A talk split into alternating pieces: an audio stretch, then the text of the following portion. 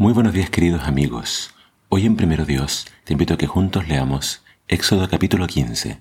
Dice así la palabra de Dios. Llenos de júbilo, Moisés y el pueblo de Israel cantaron este himno al Señor. Cantaré al Señor porque obtuvo un triunfo extraordinario, pues arrojó caballos y jinetes al mar. El Señor es mi fortaleza, mi cántico y mi salvación. Lo alabaré porque Él es mi Dios. Lo exaltaré porque Él es el Dios de mis padres el Señor es un guerrero. Sí, su nombre es el Señor. Echó en el mar los carros y la caballería del faraón.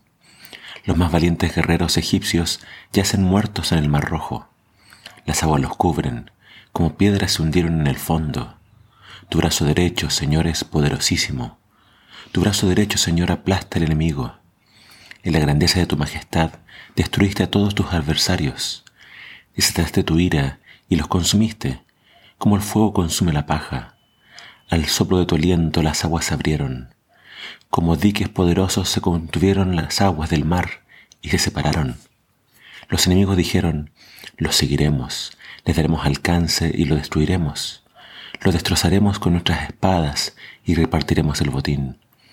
Pero el Señor sopló y las aguas los cubrieron. Se hundieron como plomo en medio de las aguas. ¿Quién es como tú, Señor, entre los dioses? ¿Quién es glorioso y santo como tú? ¿Quién es tan poderoso como tú? ¿Quién hace tantas maravillas y prodigios? Extendiste tu brazo derecho y la tierra los tragó. Has conducido al pueblo que redimiste. En tu gracia misericordiosa los guiaste hasta tu santa tierra. Las naciones oyeron lo ocurrido y temblaron. El temor se ha apoderado del pueblo filisteo. Los caudillos de Dom están turbados. Los poderosos de Moab están angustiados. Todos los habitantes de Canaán se derriten de miedo. El terror y la angustia los ha vencido. Señor, por miedo a tu gran poder se quedan mudos como una piedra. El pueblo que tú rescataste pasará por el medio de ellos con seguridad. Los conducirás hasta tu monte y los plantarás en tu tierra, en el santuario que hiciste para que ellos vivan. El Señor reinará para siempre.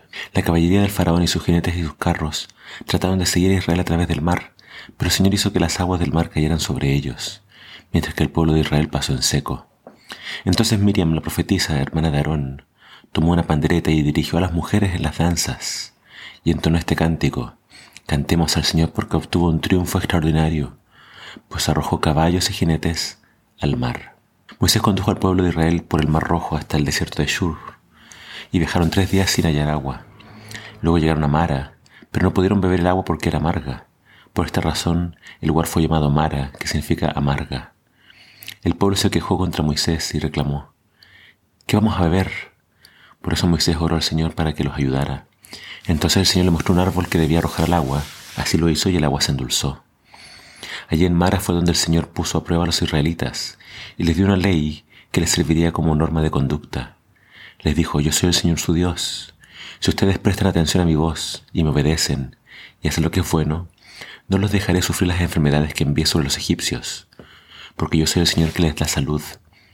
Después los israelitas llegaron a Elim, donde había doce manantiales y setenta palmeras, y acamparon allí junto a los manantiales.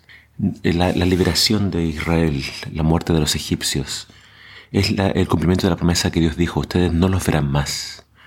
Y así fue, eh, con esta destrucción obviamente se acaba la persecución, se acaba eh, el dominio de Egipto sobre los israelitas. Y esta gran liberación produce una gran alabanza. Vemos la, primeramente la alabanza que hace Moisés, con la cual hace cantar al pueblo. Y después vemos a María, que toma el pandero y hace cantar también a las damas, a las mujeres en Israel. El centro de la alabanza está en Dios, que es un poderoso guerrero que liberta a su pueblo y no hay nadie como él. Y al final de este capítulo vemos eh, el incidente del agua amarga. Eh, vemos que todavía el pueblo, a pesar de esta gran liberación, se va a caracterizar por esta conducta de siempre estar eh, murmurando y reclamando por diferentes aspectos. ¿Qué le dice Dios? Aprendan a escuchar mi voz, aprendan a confiar en mí, y yo no voy a enviar sobre ustedes las enfermedades que envié sobre los egipcios. Fe y obediencia es lo que Dios espera de nosotros. Que cuando lleguen las pruebas no te derrumbas, no te olvides de que tienes un Dios grande y poderoso, que tu fe siempre te ayude a soportar todas las pruebas, confiando en el poder y en el amor de Dios. Que el Señor te bendiga.